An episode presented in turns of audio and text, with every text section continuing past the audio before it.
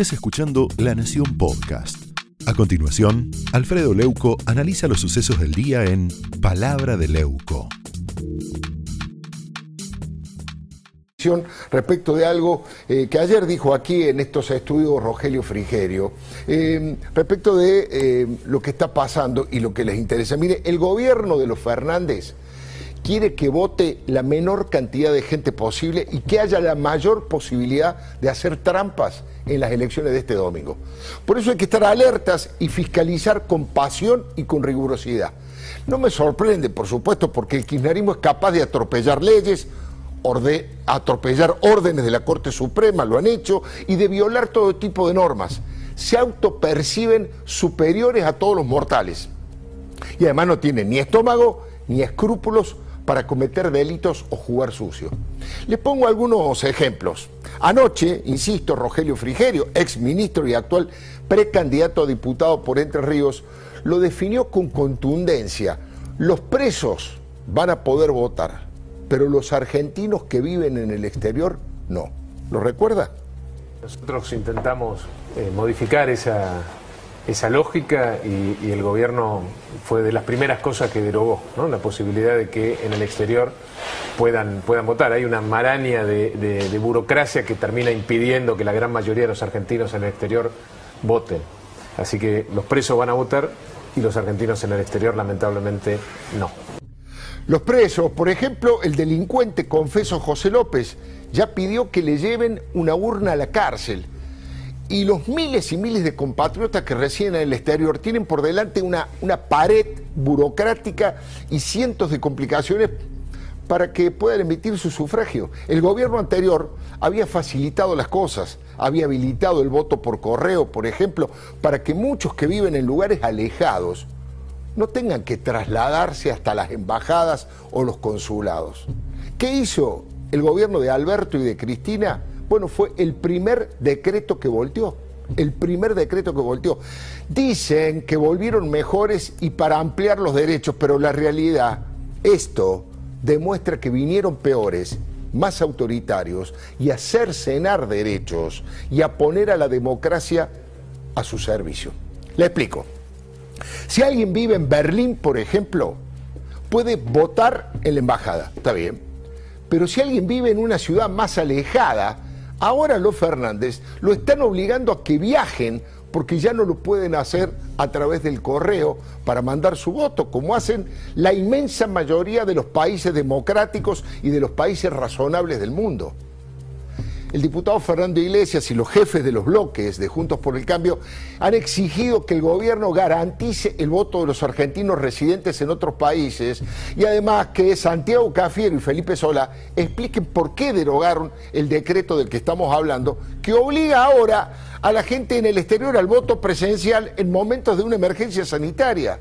Es una locura. Ahora, otra trampita es demorar el regreso de miles de varados. El oficialismo supone que porque viajaron al exterior van a votar a la oposición y entonces demoran la vuelta con distintas chicanas absolutamente absurdas. Pero hay más todavía, hay más. Mire, tradicionalmente la Dirección Nacional Electoral inunda de publicidad los medios para que los ciudadanos tengan toda la información necesaria para ejercer su derecho explican los votos, los lugares de votación, los documentos que se necesitan llevar. Recuerdan que el voto es obligatorio y otro tipo de data muy útil para romper cualquier prejuicio y además incita a votar en paz y con tranquilidad. Ahora, esta vez la información que baja desde el Estado, del gobierno, es nula o casi o ínfima, casi no existe otra vez la ventajita y la especulación antidemocrática. Suponen que el aparato del kirchnerismo y del peronismo van a llevar a la totalidad de sus votantes y que los que eligen a las opciones opositoras, bueno, son menos entusiastas o menos disciplinados y por eso apuestan a que haya una baja importante de la concurrencia a las urnas y hacen todo lo posible para que eso ocurra. Están convencidos que mientras menos gente vote, mejor le va a ir a Alberto Fernández y a Cristina en lo que tiene que ver con la transparencia, siempre apuesta en evitar todo tipo de controles y de modernizaciones superadoras. La boleta única de papel es claramente el mejor sistema de todos. Evita que los partidos grandes roben boletas, se reduce notablemente el gasto y la contaminación que produce tanto papel y además hace que el conteo de los votos sea más rápido y más fácil de controlar. Pero los muchachos peronistas, todos unidos, se niegan con fiereza. Lo mismo pasa con la ley de ficha limpia que no permite que los procesados se presenten en elecciones. La propia Victoria Tolosa Paz cometió el sincericidio de decirlo con todas las letras no quieren ficha limpia.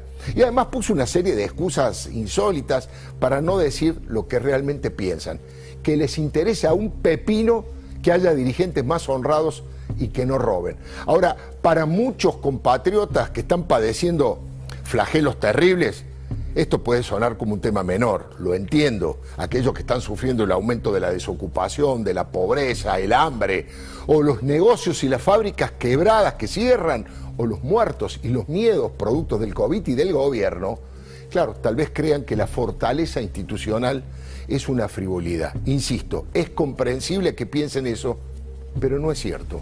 La división de poderes, la limpieza electoral, la libertad para elegir son los pilares donde se asienta una sociedad más equitativa y desarrollada. Son los cimientos de un mayor progreso social y una apuesta gigante a que nuestros hijos no crean que la única salida es esa. La edificación de un país sin ladrones de Estado, sin autoritarios, con prosperidad para todos, se construye en todos los planos y a la hora de votar hay que tenerlo muy, pero muy presente. Le doy mi palabra y le pregunto a Paula y a Abraham. Esto fue Palabra de Leuco, un podcast exclusivo de La Nación.